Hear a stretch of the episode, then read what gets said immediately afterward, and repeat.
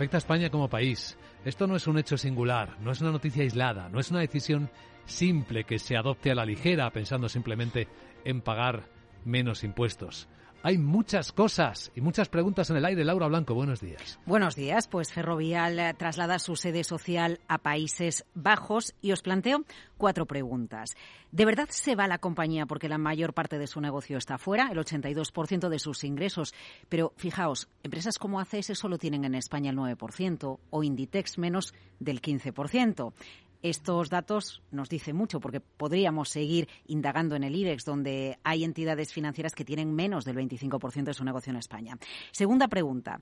Eh, ¿Por qué es importante el traslado a Holanda, a Países Bajos, por el coste de financiación? Bueno, entre otras cosas, porque Países Bajos tiene la máxima calificación crediticia y la calificación de un país influye en el coste de financiación de un país. De hecho, cuando nos rebajaban la deuda en la crisis financiera de España, seguidamente las agencias de calificación rebajaban la deuda de toda la, mm, eh, la calificación de la deuda de todas nuestras empresas. Pero es que además la calificación de la deuda soberana de un país influye en el seguro contra el impago de la deuda en los CDS. Empresas del mismo sector en diferente país pueden tener un CDS más bajo simplemente por estar cotizando y emitir deuda en, otro país o tener allí su sede social. Y es triple A, Holanda, recordemos. Y, Holanda es, es triple A, España no es triple A. Tercera pregunta, ¿seguridad jurídica barra impuestos es clave?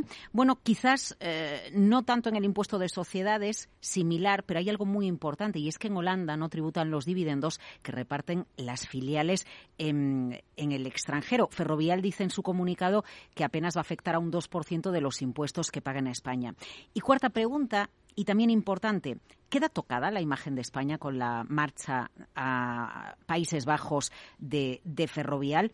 ¿O realmente al capital extranjero no le importa tanto la seguridad jurídica de un país como la posibilidad de obtener beneficios en un país? Es decir, grupos inmobiliarios o grandes gestoras han venido a España cuando han visto potencial de hacer negocio en nuestro país. Más allá de la seguridad jurídica, han hecho negocio y después venden, hacen caja y se marchan. Aquí cuatro preguntas que rodean a este terremoto, como dices Luis Vicente, a un gigante de las infraestructuras, Hydro, carreteras en Estados Unidos, carreteras en Canadá, bueno, carreteras e infraestructuras, eso es ferrovial en todo el mundo. Una gran empresa. Y claro, ya flota en el aire una primera respuesta. En España hay muchas empresas que tendrían como mínimo las mismas razones que ferrovial para cambiar su sede a un país como Países Bajos. Vamos a entrar en el análisis. Eh, ¿Qué me decís, queridos contertulios? Carlos. Yo quizá eh, daría la vuelta a la primera pregunta, ¿no? Eh, ¿Habría otras compañías españolas que podrían plantearse marcharse? Yo, yo creo que es al revés. Es ¿por qué tantas grandes compañías españolas cuyo negocio en nuestro territorio es muy reducido permanecen aquí? Y es fundamentalmente una decisión de imagen, de respeto a sus orígenes, de, de, política de relaciones públicas. Pero al fin y al cabo eh, podían estar perfectamente en otra jurisdicción, ¿no? Con lo que quiero decir con esto es que cuando se toman determinadas decisiones de política fiscal, de política económica, eh, se tiene que tener en cuenta las posibles consecuencias, sobre todo de compañías hablamos de grandes compañías españolas, pero son grandes compañías multinacionales que en su día fueron fundadas en el territorio español y siguen aquí por tradición, por vínculo.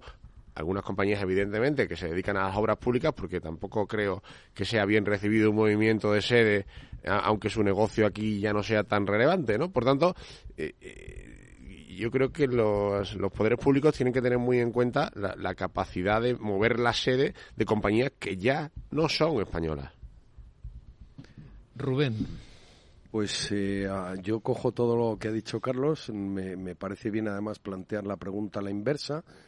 A ver, Holanda efectivamente deja exento los dividendos. En España también tenemos un régimen, si no recuerdo mal, hablo de cabeza, el artículo 21 de la ley del impuesto de sociedades, cuando tienes más del 10% de participaciones y cuando se corresponde con un negocio, también te puedes eh, acoger a esa exención, con lo cual hay, hay una ventaja, porque Holanda directamente es que no hace tributar el, dividendo recibido y lo que se está trasladando es una sociedad holding cuyos principales ingresos proceden en realidad de, dividendos por, por ser una empresa tan multinacional. Como segunda característica, ellos eh, pretenden cotizar en, en, la Bolsa de Nueva York, en Estados Unidos, y parece que es más sencillo hacerlo desde Holanda, ¿no? Que desde España lo cual nos debería hacer revisar el por qué la bolsa española está perdiendo un poco de punch respecto a otros mercados de valores eh, europeos, ¿no? Eso es muy muy importante y por qué yo me puedo plantear que irme a Holanda me facilita el salir a cotizar en la bolsa de Nueva York más que el estar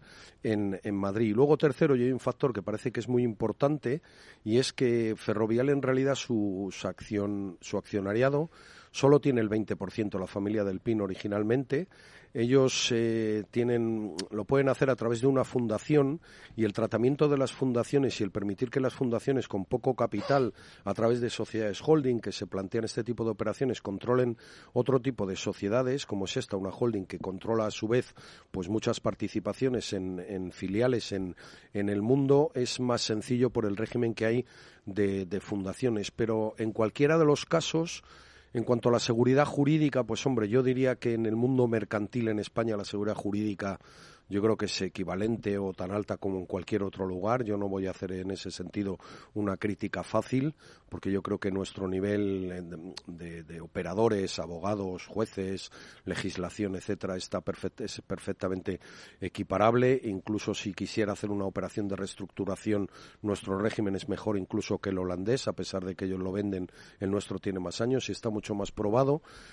Y luego ya, pues las connotaciones políticas que pueda tener, mm, a ver, puede que sí, pero no lo veo tanto porque al final eh, yo como residente en España, eh, el accionista, pues mm, seguiré tributando de acuerdo a mi IRPF por las rentas mundiales, pero sí que es un mensaje a que es muy importante entender que la economía española es una economía totalmente internacional, o sea, nuestra apertura es total, necesitamos inversiones extranjeras y hacemos inversiones en el exterior. Nuestras empresas es ferrovial, pero podrían ser decenas de empresas, algunas conocidas y otras nada eh, conocidas, cuyo principal negocio está en otros países del mundo. Ese proceso de internacionalización lo decidieron las empresas hace décadas y eso obliga a que los gobiernos sean muy serios, intenten garantizar, dar una seguridad jurídica, un marco regulatorio fiscal, mercantil y de, en todos los niveles, pues eh, que sea de los más competitivos del mundo y no es una buena noticia, ¿no? Ni para Madrid ni para España que una empresa decida hacer eso porque ve factores de competitividad en otro país de la Unión Europea muy respetable como es Holanda, pero no es una buena noticia, ¿no? Esperemos que haya alguna empresa holandesa que se quiera trasladar a España. Para compensar, José Ignacio. Bueno, yo creo que sí es más una cuestión de imagen, ¿no? Eh, también puede ser, y yo comparto con Rubén, eh, los movimientos accionariados internos, que eso también tiene muchísimo peso en estas compañías.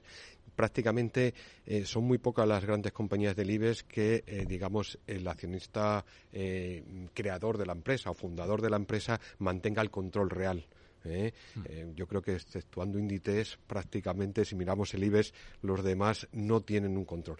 Eh, muchas de, las, de los accionistas son grandes fondos que también deciden y no tienen el control real